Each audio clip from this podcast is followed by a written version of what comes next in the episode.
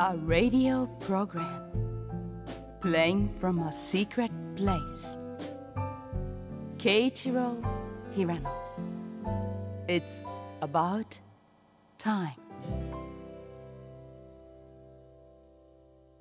ご機嫌いかがですか平野啓一郎ですトムセン陽子ですさあ10月10日ですけどもねはい。もともとは体育の日はいはいだったんですが、ええ。今は第2月曜日がねハッピーマンデーで、うん。え体育の日という位置づけになっているので、うん。まあ、3連休を満喫中という方も多いんじゃないかと思います。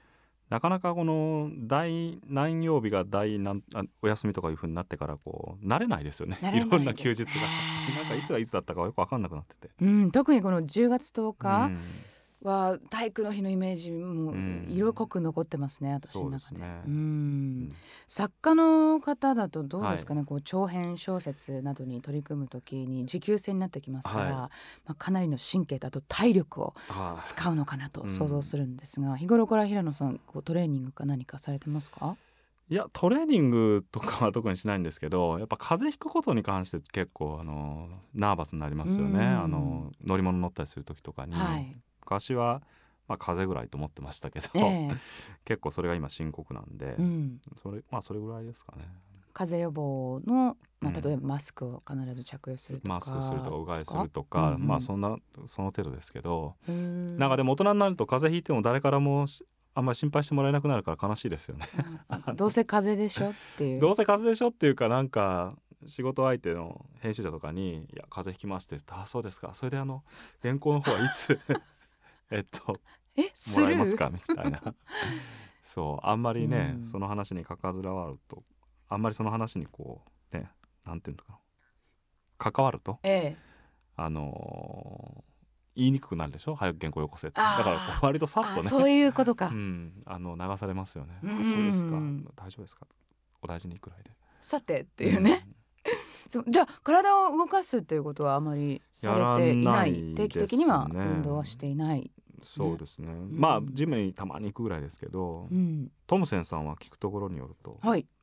合気道されてると。合気道をあの今ちょっとね、あのーレギュラーのお仕事と、はえー稽古の時間がはバッティングしてしまって、あ休会という状況ではあるんですけども、ずっと小学校5年生ぐらいからえーそんなにそうなんですよずっとやってまして。へえ、うん。それは合気道って何段とかそういう世界なんですか？そうですね。今2段です。二段。はいはそうなんですよね。そうですか。だからまたちょっとおタイミングをね、あはい。見計らって再開したいなと思ってるんですけど。うん。やっぱそれはその合気道ってなんていうんですか？こう結構はハードなんですか？練習は。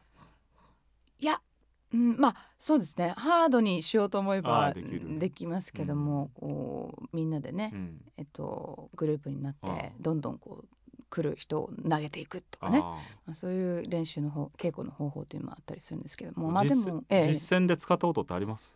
あないです、ねあ、そうですか、うん、あの幸いなことに、幸いなことに。あ、でも 護身術としてもねあの有名ですから、うん。合気道ね。そうそうそう。教えてください。ああのかけましょうか。よろしければ。あの今今すぐにでもできますけどつって。終わった後でお願いします。はい、丹田をね、はい。意識して気合注入で参りましょうか、えー今日も素敵な音楽と新しい発見がありますように。こんな曲からスタートです。沖仁コン渡辺克美エルテーマデルデュオ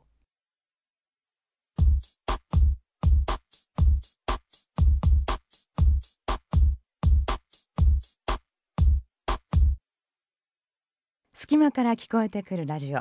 平野啓一郎のそろそろいい時間。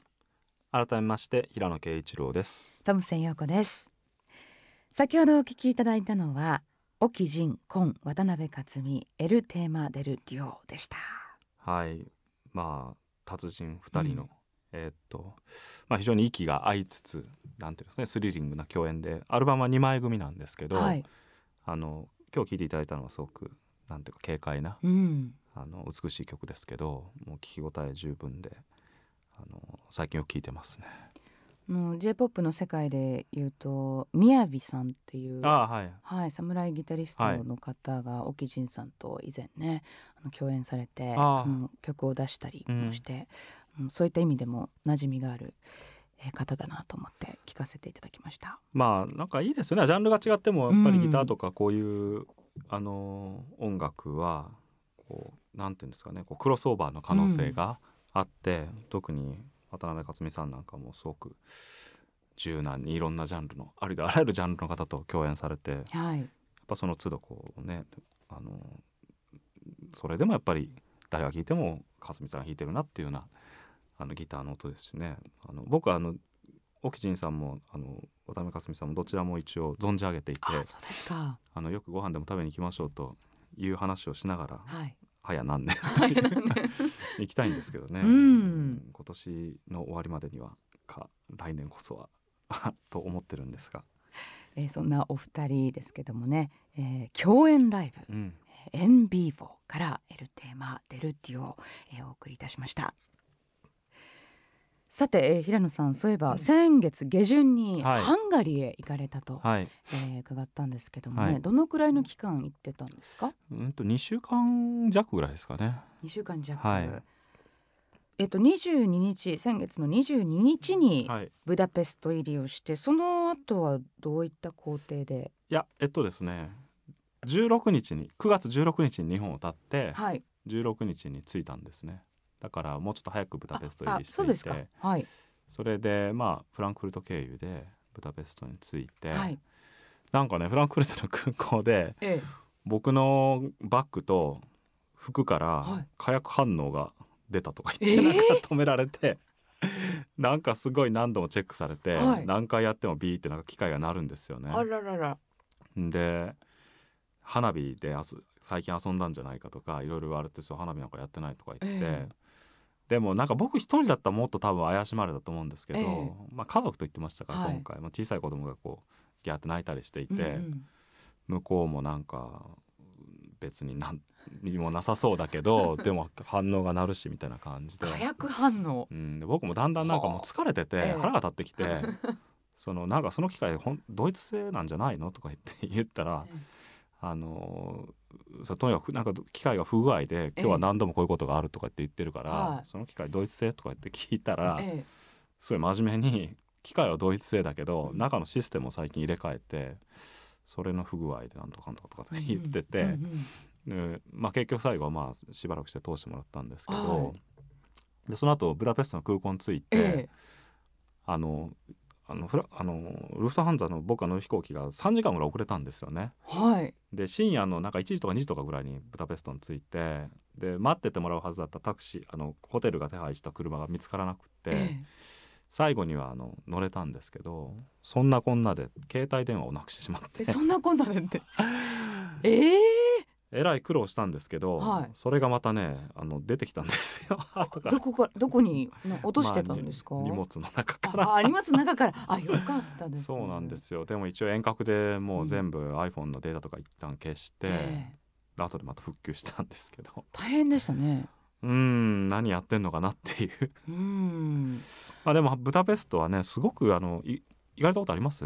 ないんですよ綺麗な街で、ええ。あのまあ王宮の丘っていうこうドナウ川の向こうにあるこうお城がある丘を中心にブダっていう町とペストって町がこう川を挟んで並んでいて、はい。あのものものすごく美しい町なんですよね。うん。で、まあ、西ヨーロッパの風景にずっとちょっと見慣れた後行くとあのちょっとその町の作りも少し違いますし、うん。共産主義時代の建物とかあったりとか、あとあのアール・ヌーボー様式なんだけどハンガリーのこう有名な建築家で独特のハルアール・ヌーボー建築の建物があのあったりして、はい。今あのフォーシーズンズホテルになったりとかええ。してるんですけど、まあ、とにかくいろいろ見どころがあって、うんうん。あのまあ、僕最初に行った時にあんまり好きで「透明な迷宮」っていう短編小説の舞台にしたぐらいあのお気に入りの街だったんですけど、すよね2回目に行ってやっぱり良かったですね、すごく。まあ、そしてくしくもハンガリーといえばね、はい。えー現在トルコとかギリシャ、えーバルカン半島はい。を北上し越境してくるうん。中東や北アフリカからの移民、うん。えー難民が、えー激増してうん。そのドイツに向かう、ねえー目指している移民の人たちがハンガリー国内で足止め状態になっていたりっていう、まあ、大きな話題となったんですけども、はい。その影響っていうのは感じられましたか、まあブダペストの観光地とか街の中心部をうろうろしてる限りはほとんど感じませんでしたねちょうどあの、まあ、駅の方も少し行ったんですけど、ええ。あの難民が足止めされてた時期が終わってかなりドイツの方にその人たちを行かせた後、むしろその国境のあたりであのいろいろこう放水したりとかして、はい。ちょっとそれは批判されたりしてましたけど、えそっちの方は行かなかったのでえ、うん。でまあ現地のハンガリー人ともいろいろ喋ったりしていて、やっぱり当たり前ですけど、うん。いろんな考えの人がいるので、はいもうなんか来てほしくないっていう人もいましたし、うん。一方であの、まあ、今のハンガリー政府にすごく批判的でいても立ってもいられずに、うん。あの駅にミルクとかいろいろ持ってこうボランティアに行ったっていう人もいましたし、はい。あのまあ移民問題でもやっぱりこう考えすごくこう、まあ、割れてるというかええ。あのいろんな意見は聞きました。うん。まあ、いろんなその法律だったりとか、うんうん規制があったりしてね、なかなか、あの一言でこう言うには難しいデリケートな問題ではあるんですけどもね。うんでもブダペストあのハンガリーにとどまりたいっていうよりもこう通過しようとしてるんですよね。そうですよね。だからうんうんそれがちょっとドイツとかみたいにねやっぱうんりそうドイツを目指して人が来てるっていうのとは状況は違うはずなんですけどね。うんドイツのネットニュースなんか見てると、えね一緒にその、まあ、寛容なうん。法,、法整備が整ってはいるんですけえども、まあ、そんな中難民の人たちが去った後の,、うん。あのミュンヘンのうん駅の写真っていうのが大きく取り上げられていまして、はいもうゴミ問題っていうかね。うんまあ、うんでもそれはしょうがないんじゃないですか。しょうしょうがないですかね。僕はうん。難民ゴミ拾っていけっていうのはちょっと 無茶だと思うんですけどね。にしてもすごい量だったんで。う、まえーあだからその彼らこれから100万人とかいう規模でねあの新しくこう受け入れていくとすると、実際どういうふうにしていくのかとかまあやっぱり反対も起きてますからね、うん。連立与党内にも今反対の抗議が上がってますしメルケルは支持率は高かったと思うんですけど、はい。一貫して。あのちょっとね難しい政権運営になっていくとは言われてますよね。うん。でもやっぱり僕はあの彼女がこの移民問題に関してとあの発言してるのを聞いてるとあのんまあ偉いっていうと変ですけどあのまあ立派だなと思いますよね。うんあのまあ日本なんてね難民なんてほとんど10去年なんて11人とかはいぐらいしか受け入れてないとかいう状況ですからそれはやっぱりなんか世界の平和に貢献するとかなんとか言うんであればまずはそういうことから始めるべきだと思いますけどね。まあ、あのハンガリーに話を戻しますけれども、そのハンガリーの国内では、うん特に、まあ、そういった影響っていうのはもう感じなかったというところで、まあ観光で行ってる限りは、ね。僕はあのええ。ブダペストから南のクロアチアの国境近くにあの下ったところにあるペーチっていう町にいたんですけど、ここはもうあの古いあのキリスト教の遺産遺跡群が世界遺産に登録されたりしていてあの、まあ、モスクなんかもこうあの立ってるんですけどそれがまたキリスト教の教会に途中でこう改しなんていうんですか改修されて利用されてうん。てとか、まあ、いくつかそのなんかミックスされてるような、うん。あの遺跡もあって、まあ、そういう歴史的な背景の中であの今回の問題を語ってる人たちもいましたけど、まあ、でもすごくこじんまりとしたいい町であのちょっとこうなんていうんですかねこう坂の多い町なんですよね。だから平べったい小さい町よりもこう立体的に建物があの積み上がっていってる分、はい。風景が複雑であのすあの美しかったですね。なんかいい場所でした。矢野さんのツイッター？はい、ラインブログですかね。ああの拝見しましたけども、すごい綺麗でした。なんか青空にも映える、うんねオレンジ色？なんか暖色系の建物もあったりしてね、なんか今ねハンガリーの大学の医学部に日本から留学していくっていうのが、まあ、ちょっとした、まあ、流行りってほどの規模のじゃないですけど、うんそういう人たちは割といてハンガリーでの大学ハンガリーの大学の医学部で勉強して EU で医師になる試験を受けるんだけど日本の医師国家試験も受けられて。で授業は英語なんで、はいまあ英語を喋れるようになってでまあ滞在費とかいろいろ授業料とか考えると日本の例えば私立私立の医学部に行くよりも安くてみたいなことであのペーチにも日本人の学生が結構たくさんいか。たんですよ。それはすごく意外でした。カーニバルにも出会ったんですか？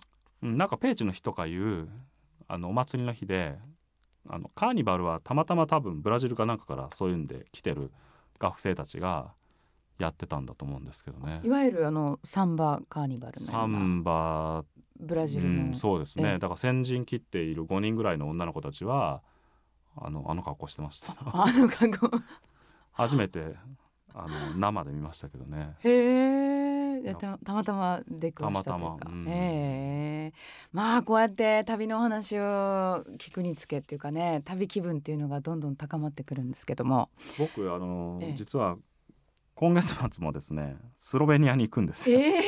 まあ、ハンガリー隣なんですけどね。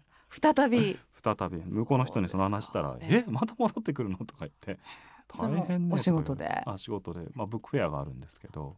ですか。どれぐらい行かれるんですか、それもまあ1週間弱ぐらいですかね。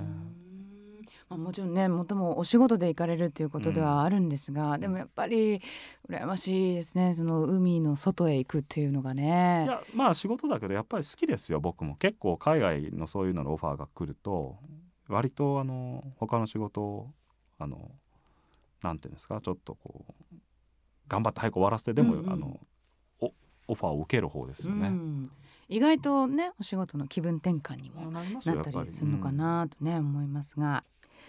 ではここで一曲お送りしましょう。ウェイン・ショーター Miracle of the Fishes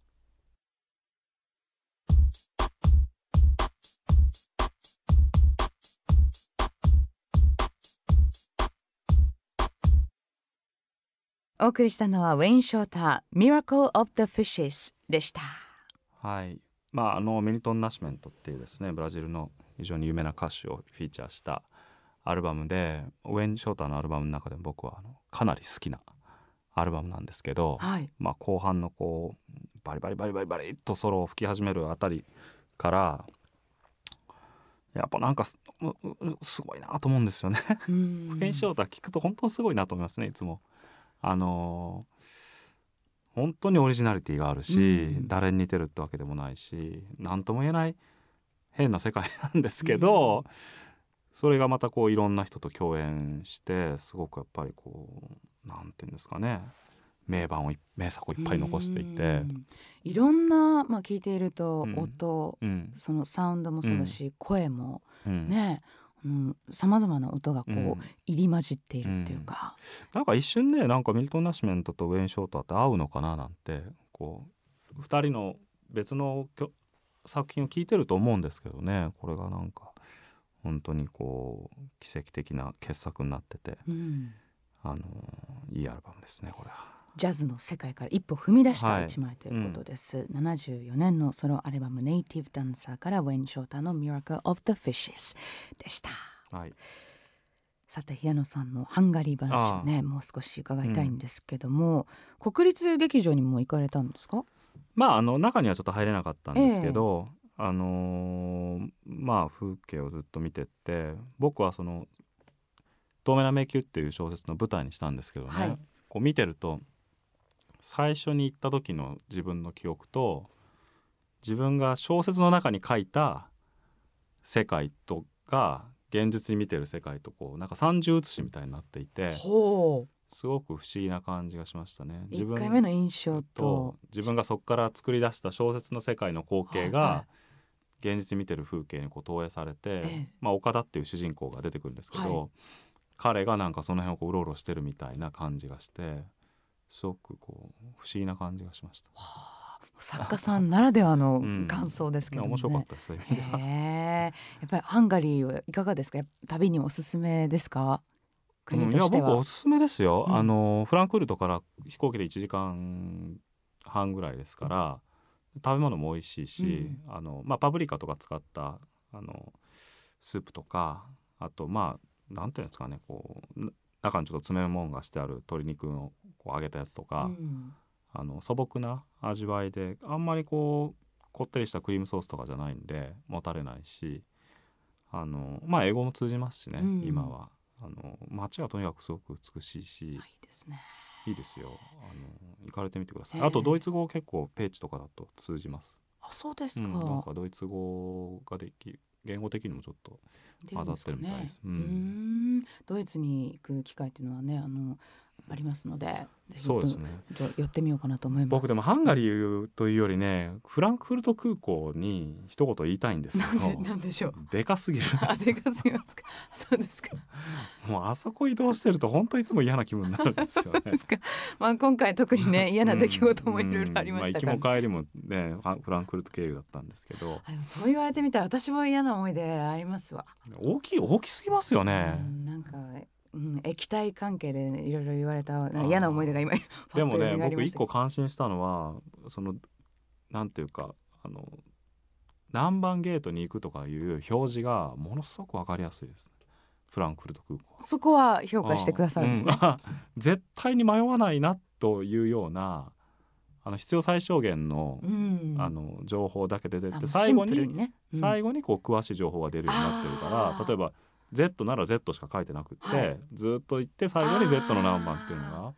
なんか日本はこうちょっとやっぱりこう情報のそういう出す順番とか最初から詳しい情報が出過ぎたりとかそれで余計混乱しちゃうところあるんですけどね。だからそれはさすがになんかドイツだなと思いましたけどね、うん。ミニマルなあのこううんうんうん。的確な指示とそでいううか。すね、うん。そう言われてみたらよくご覧になってますね、いやあんだけ広くても僕そんなに方向感覚良くないんですけど、うん。記号だけとかね、うん。あの確かにありますよね、人がこう歩いてる絵だけとか。そうですね、迷うっていう感じは全くなかったですね。フランクフルト経由でぜひ皆さん、うんハンガリーもねはい、旅気分が高まってきたところではい参りましょうか。トミーズチョイスのコーナーです、えー今日はですねえーハンガリーではなくはい、アイリッシュ、はい。えーアイルランドにあちょっと逃避行といいますか、えーバーチャルトリップしたいなと思って、えーアイリッシュアメリカンの人たちで構成されたニューヨークを拠点に活動しているんですけども、まあ、アイリッシュバンドの曲を持ってきました、えーソーラスというね、えーバンドなんですけどもこのフィドルあ、はい、の響きっていうかねがもうもううわー旅行したいってい そううこですかやっぱり。やっぱりねアイルランドに 心は向いてるんですよね。ね そうなんですよ。一人旅したっていうね思い出もあったりしつつで、えーフィドルの音色がねとても美しいので、えー皆さんも聞いてみてください。ソーラスメリーゴーラウンド。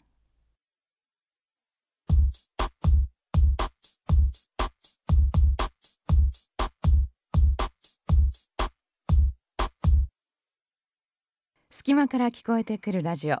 平野啓一郎のそろそろいい時間、えー今回セレクトさせていただいたのがソーラスというアイリッシュバンドなんですけどもね、はい。アイリッシュアメリカンの、えーバンドでメリーゴーラウンドでした。でもすごくこう女性ボーカルの声が心地よくて、うん、うん。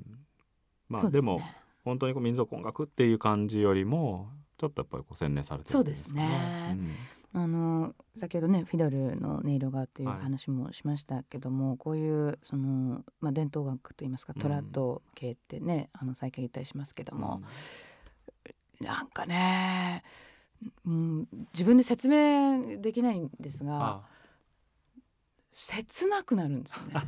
ななんなんでしょうじゃあ今の曲聞いても切なくなるんですか？なりますね。あそうですか、うん、だからあの、まあ、これ勝手な、ね、見解というか想像でしかないですけども、先祖はどうやらアイルランドにいるんじゃないかっていう前もでもその話言ってましたかそうそうそうそう胸を締め付けられるようなね、なんかでもそういう気持ちになる。その、そのせいかどうか知らないですけど、ヨーロッパ人ってやっぱり23代前の先祖の話すると結構やっぱりいろんなとこから来てっていうことが多いですよね。ね。フランス人とかと喋っても、うん。そうひいおじいさんの代は実はハンガリー人だったとか、多いでベルギー人だったとか、うん。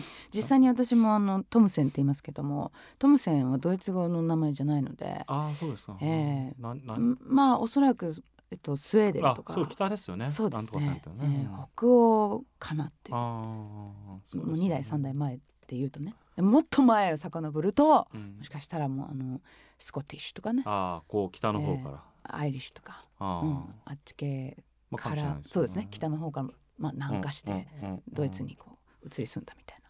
いやだからちょっと真面目な話するとヨーロッパのナショナリズムってやっぱそういうのの前提のもとうにん。作ってるんですよね、だからもうそのルーツの話をし始めるとねもうみんなバラバラだから、まうん。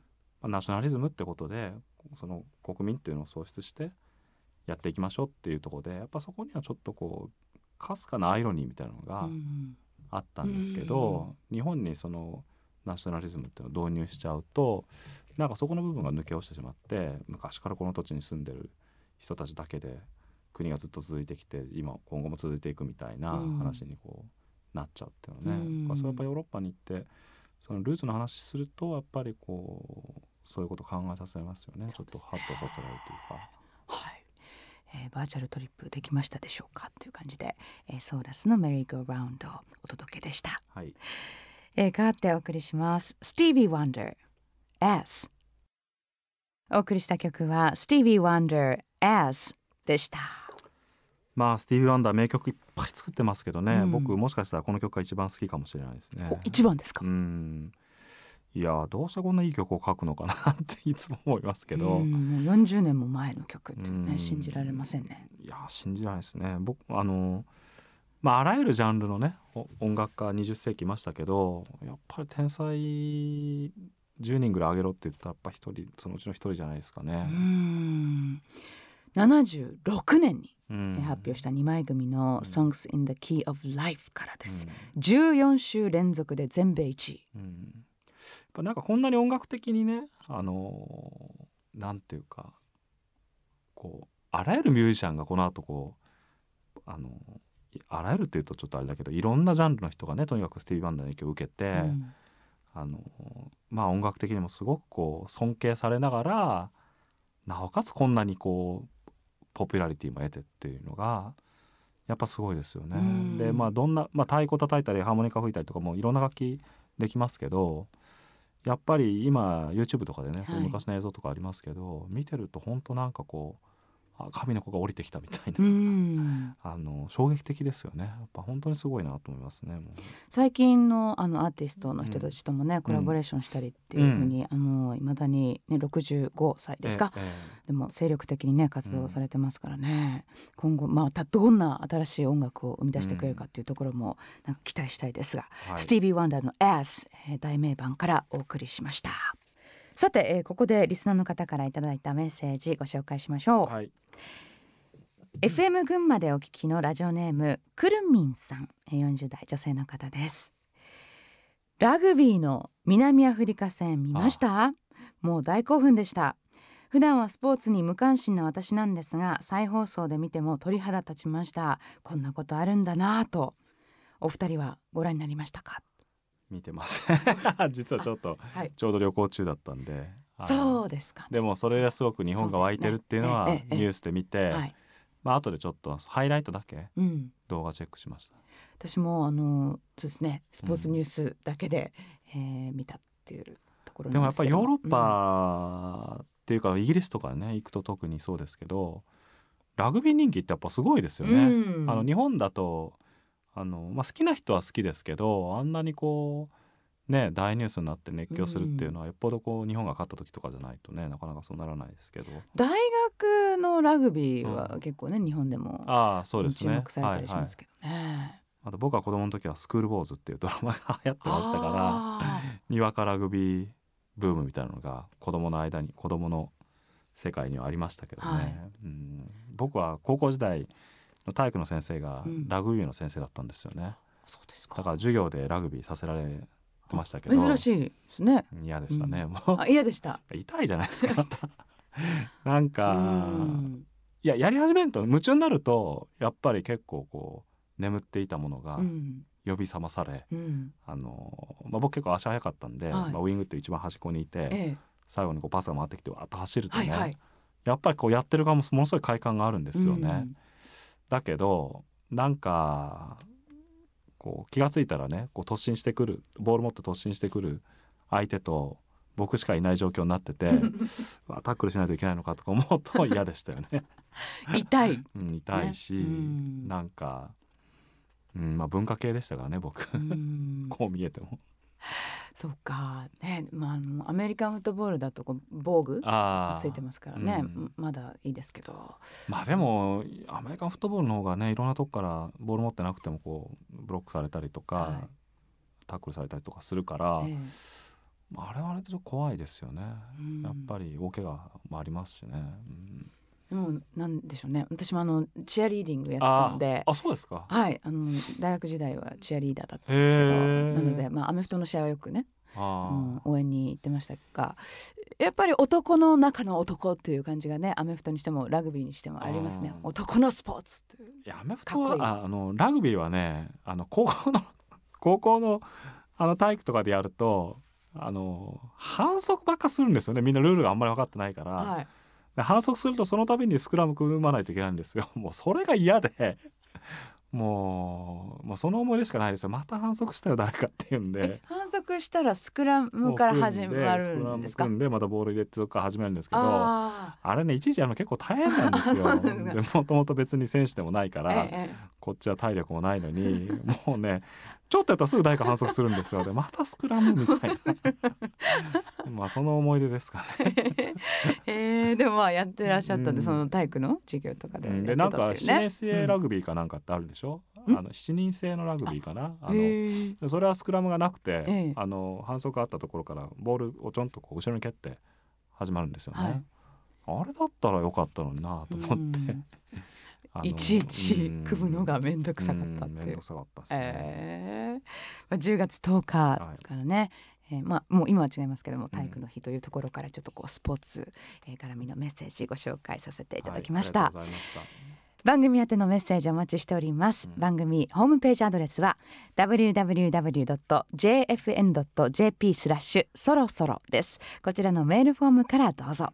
またツイッター、フェイスブックでも情報を発信中ですではここで一曲。はい、えー、と次は、えーバッハのですねバルティータ第2番の6カプリッチョを、えーマルタ・アルゲリッチの演奏で、えー、聴いていただきます。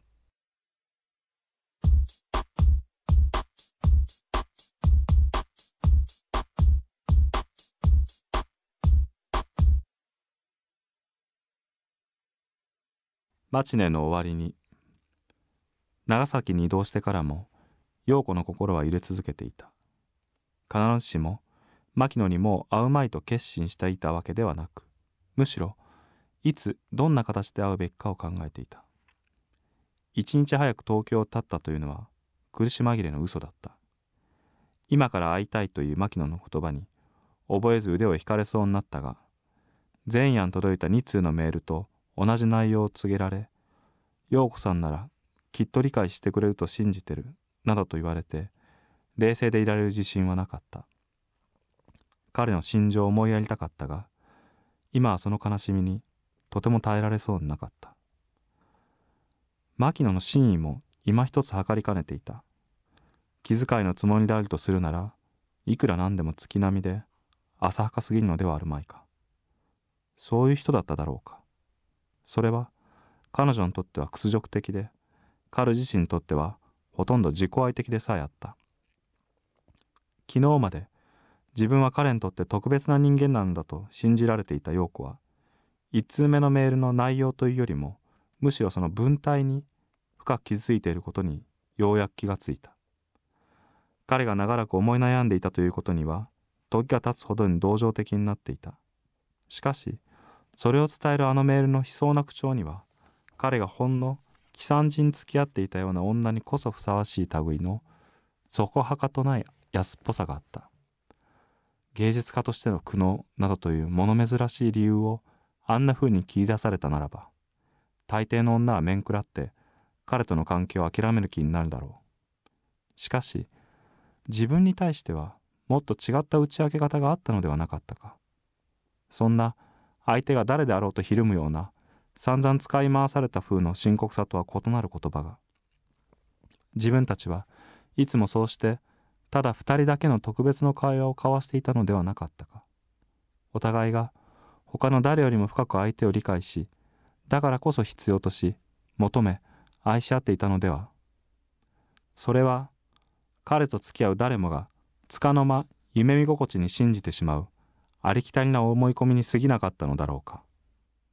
それとも彼自身が一度はそう信じ結局いつもの幻滅を反復しただけだったのか。もし彼が前夜のメールを取り消して改めて愛を告白し結婚したいとその意思を伝えるつもりであるならばあまりありそうにないことだったが陽子はそうした希望をまだ捨ててはいなかった。しかしたとえそうであったとしてもその言葉をほっと胸をなで下ろしつつ受け入れることはできなかった。自尊心のためばかりではなかった。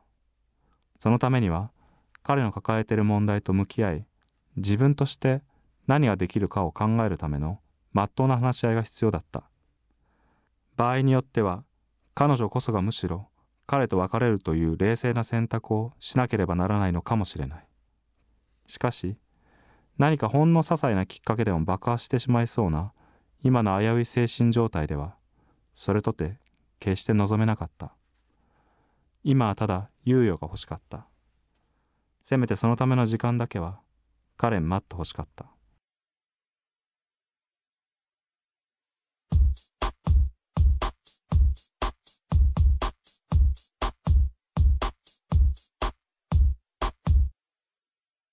お送りした曲はマーヴィン・ゲイダイアナ・ロス Include Me in Your Life でした。はい。まあその前のアルゲリッチがやっぱこの彼女も何て言うんですかね20世紀最高の 天才音楽家ですけども、はい、えー、まあ僕ちょっと今書いてる小説が音楽家が主人公なんであの結構音楽家の人にいろいろインタビューをしてるんですよね。はい、あのどういう気分で弾いてるのかとかっていうのを、ええで、まあ、8月にあのアルゲリッチのコンサートにちょっと朗読者として参加する機会があって、打ち上げの時に話を聞いたんですよ。そうしたら大体演奏する前はもうすごく嫌な気分だと嫌なんだ、で演奏し終わった後も嫌な気分だあとも？弾いてる間だけちょっとあのちょっとだけあのなんて言ったかな、まあ、楽しいという幸福だけど、うんうんうんあのもうそれ以外は基本的にはやっぱりなんか、まあ、嫌嫌な気分だ嫌っていうかなんていうかな？ハッピーじゃないっていう言い方をしてましたね。もっとこう弾けばよかったというやっぱなんか緊張感後悔だったりっていうことですかね。弾いた後も嫌な気分っていうのねうん。まあ、それだけプレッシャーかかる。かかるしやっぱりクラシックの音楽家って本当に特別だなと思うのはあのジャズミュージシャンとかねやっぱりアドリブ主体だからその日の体調とかによって演奏内容も変えられるしあのだ変えられますけどね。だから今日は調子が悪いから例えばフィギュアスケートとかだと3回転ジャンプを2回転にしとこうとかね、うんはい、できますけどクラシックの音楽家は 今日調子が悪いから難しいとこ飛ばそうってことはできないしやっぱり常に一定水準以上のあの技術と精神状態を保ち続けなきゃいけないっていうのがやっぱ大変なんだろうなと思って、うん、マルゲリッチとかもやっぱりめちゃくちゃ練習してましたからね、この天才にしてこの年齢にしてやっぱこんな練習するんだなっていうのをすごく感動してあのまあそんなこんなでちょっと彼女のこう本当に生き生きとしたあの素晴らしいバッハを聴いてまあなんとなくそのちょっとモータウンつながりじゃないですけど今ちょうど読んでる「マチネの終わりに」の2人の関係がこう危ういところで、はい、なんとなく思い出したんですねこのマーヴィン・ゲイとダイアナ・ロスの曲を。デュエットアルバムからね、うん、お送りしましたけど。いいアルバムですけどねこれも。まあ今日はなんか古い曲いっぱいかけましたけど、うん、あのなんかねこのふわっとした感じのボーカルと、うん、まあかっこいいなんていうんですかね。あのリズムセクションとそれこそれからまあトムセンさんのアイルランドじゃないですけど、はい、まあ、なんかこう何とも言えない愛感というんですかね、ありますよね。二人すごいお似合いですよね。お似合いですよね。うん、なんか昔の映像なんか見てもね、うん素敵な二人だなとか思って。1月に依頼してたんですよね。そうなんですね19年ぶりにちょっと僕は行き損なったんですけど、やっぱりもろその世代の人たちは感激してた感激してましたね。あのブログとかでちょっと友達知り合いの感想とか読んでると。そうですか。ね、うん容姿がちょっとね、まあどうしてもこう変わってしまってう、ん でも独特の声ですよね。なんかあの、えなんていうかソウルとかのこうシャウトするような声じゃ全然ないしダイアナ・ロスは。まあ可愛い感じの声ですよね。うんねビップ席ですか？は4万7千円もして、うん。えー速乾だったというね、うん。えー人気ぶりだったみたいですけども、えーその間に、えーマチネの終わりに、えー朗読していただきました、い。現在毎日新聞朝刊で連載中です、うんえー今回読んだ作品は第6章ですね。いやー今なので、えっと、陽子が、はい。えー実家の長崎にはい。帰省していて、はい。えーお母様とねおはい。過ごしになっているっていううんところで、まあ、その前にですね、うん、牧野のはい。マネージャーの三谷。が別れをね、はい。二人の別れをこう告げる偽メールを送ったことで、えー牧野と陽子の関係がこうぎくしゃくし始めているっていううん。ところですよね。そうですね、うんうん。最近僕はあの 読者の人から怒られてるんですけどね。どういうふうに？なんてひどいことをするんだってんで。僕じゃなくて登場人物がやってることなんですけど。でもまああの一応なんていうんですか？あの感動的な終わりを見据えつつうん。書かれてますので、あのまあ、最後までねぜひ楽しみに読んでもらいたいんですいけど。やーもどかしいっていうかね 早く気づいてっていうその気持ち、うん。なんかでもね人生の中でそういうことがうん気づいてないけど、ひょっとしたらあるかもしれないって気がするんですよね。うん。偽メールはちょっとあの特殊かもしれないけど実はこう自分が全く知らないところで運命がちょっとだけ変わってしまっているとか、そういうことにちょっと今あの興味があるんですよね。自分の意志の力でこう人生切り開いてっていうよりもいろいろなことにこう人生が左右されてるってことにこう繊細に目を凝らしたいというか、まあ、それがこう今回の作品のテーマの一つでもあるんで、うん。まあもうちょっとですけどね。もうちょっと続きますけど、えーぜひお楽しみください。ちょっとあの長くなってるということですそうですね。か当初の予定よりは。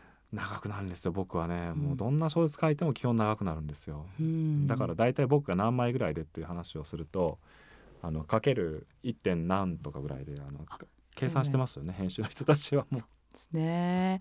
いやー楽しみです。はい。ね。まああとつくづくまあ今回のねこの偽メールの下りで思ったのは、メールは気をつけなきゃなと思いますね。なんかわからないですからね誰が送ってええるか、だってその一通だけでうん。こんなにもうん。ね、愛し合ってた二人がうん、おかしなことになっちゃうっていう。そうね、ええうん。ぜひ皆さんもですね、あの楽しんでください、えー毎日新聞を定期的に購読されていない方でも読めるサイトがあります、えーノートというね、えーアプリもあるんですけども NOTE で検索してみてください。登録が必要になりますが、えー無料で読むことができます。